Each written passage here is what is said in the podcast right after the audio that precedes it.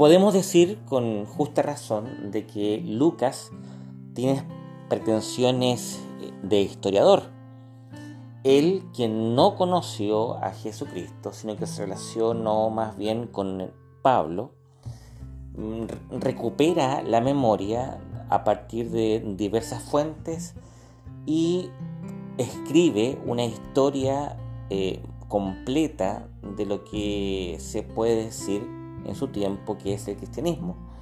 Él va desde los orígenes de la fe en la persona de Jesús hasta hacer una eh, bastante pormenorizada historia de la iglesia, pero desde la perspectiva del apóstol Pablo. El Evangelio de Lucas y los hechos de los apóstoles eran en un comienzo una sola historia. Quiero compartir contigo eh, un texto que es precioso y que viene muy eh, a relación de lo que estamos celebrando en esta época y específicamente el día 25 de diciembre. Dice así esta palabra que quiero compartir contigo.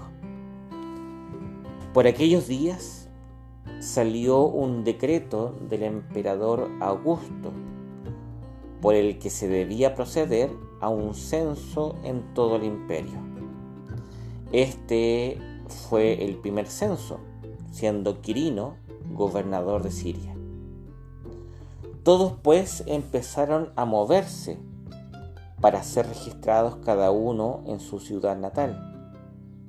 José, que estaba en Galilea, en la ciudad de Nazaret, subió a Judea, a la ciudad de David, llamada Belén, porque era descendiente de David. Allí se inscribió con María, su esposa, que estaba embarazada. Mientras estaban en Belén, llegó para María el momento del parto y dio a luz un hijo primogénito.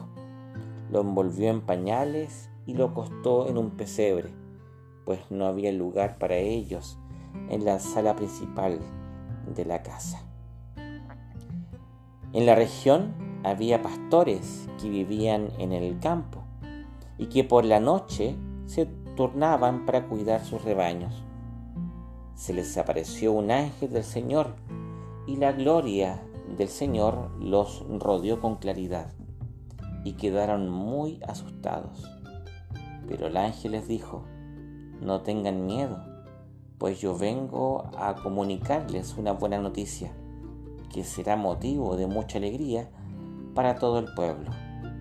Hoy en la ciudad de David ha nacido para ustedes un Salvador, que es el Mesías, el Señor.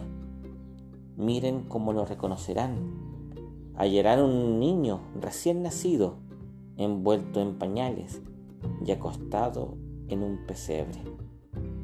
De pronto una multitud de seres celestiales aparecieron junto al ángel y alababan a Dios con estas palabras. Gloria a Dios en lo más alto del cielo y en la tierra paz a los hombres. Esta es la hora de su gracia. Hasta ahí el texto de Lucas. Y claramente uno puede traer a la memoria tantas veces y tantos lugares en donde escuchó estas palabras. Y claramente uno podría hacer una biografía de estas palabras a la luz del eco de nuestra memoria.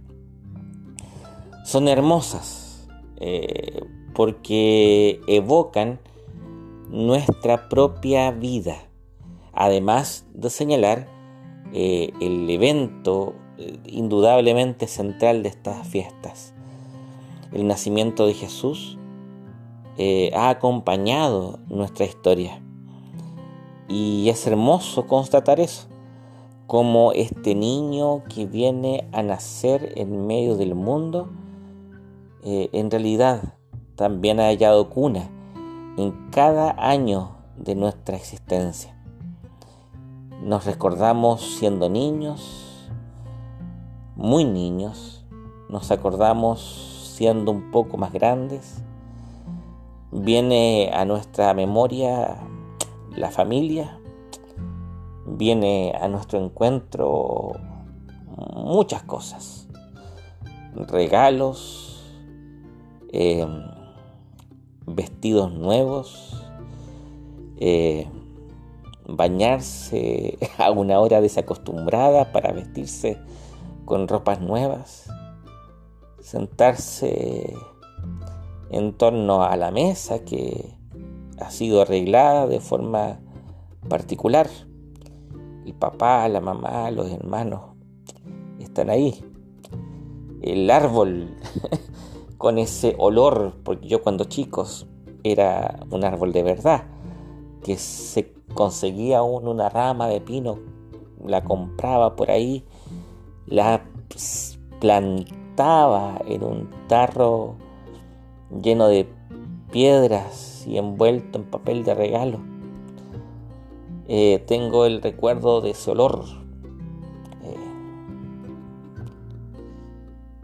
Eh, tengo el recuerdo de la ansiedad de los regalos.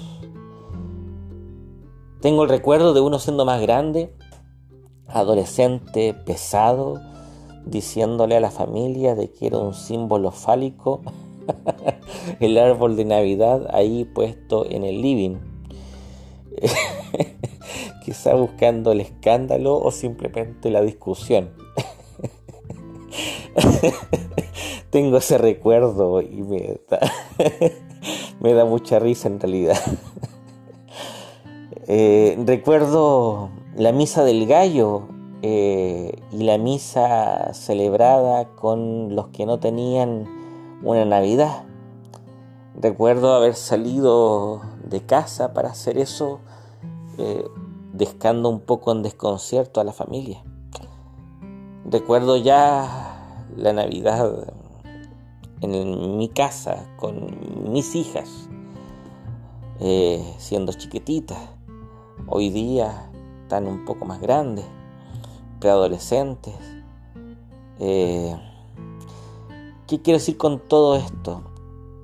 De que el nacimiento de Jesús eh, se vuelve familiar cuando Dios se hace familia nuestra. Eh, te invito a más que hacer una exégesis de lo que dice el texto, a asombrarte con el paso de Jesús por nuestra historia. Eh, sorprendente es este paso. Sin lugar a dudas, muy hermoso. Navidad tiene olor a familia, tiene olor a amigos, a historia personal y en definitiva, eso es lo que ha hecho Dios al hacerse hombre, hacerse familia, hacerse amigo, hacerse persona en relación a nosotros. Qué hermoso.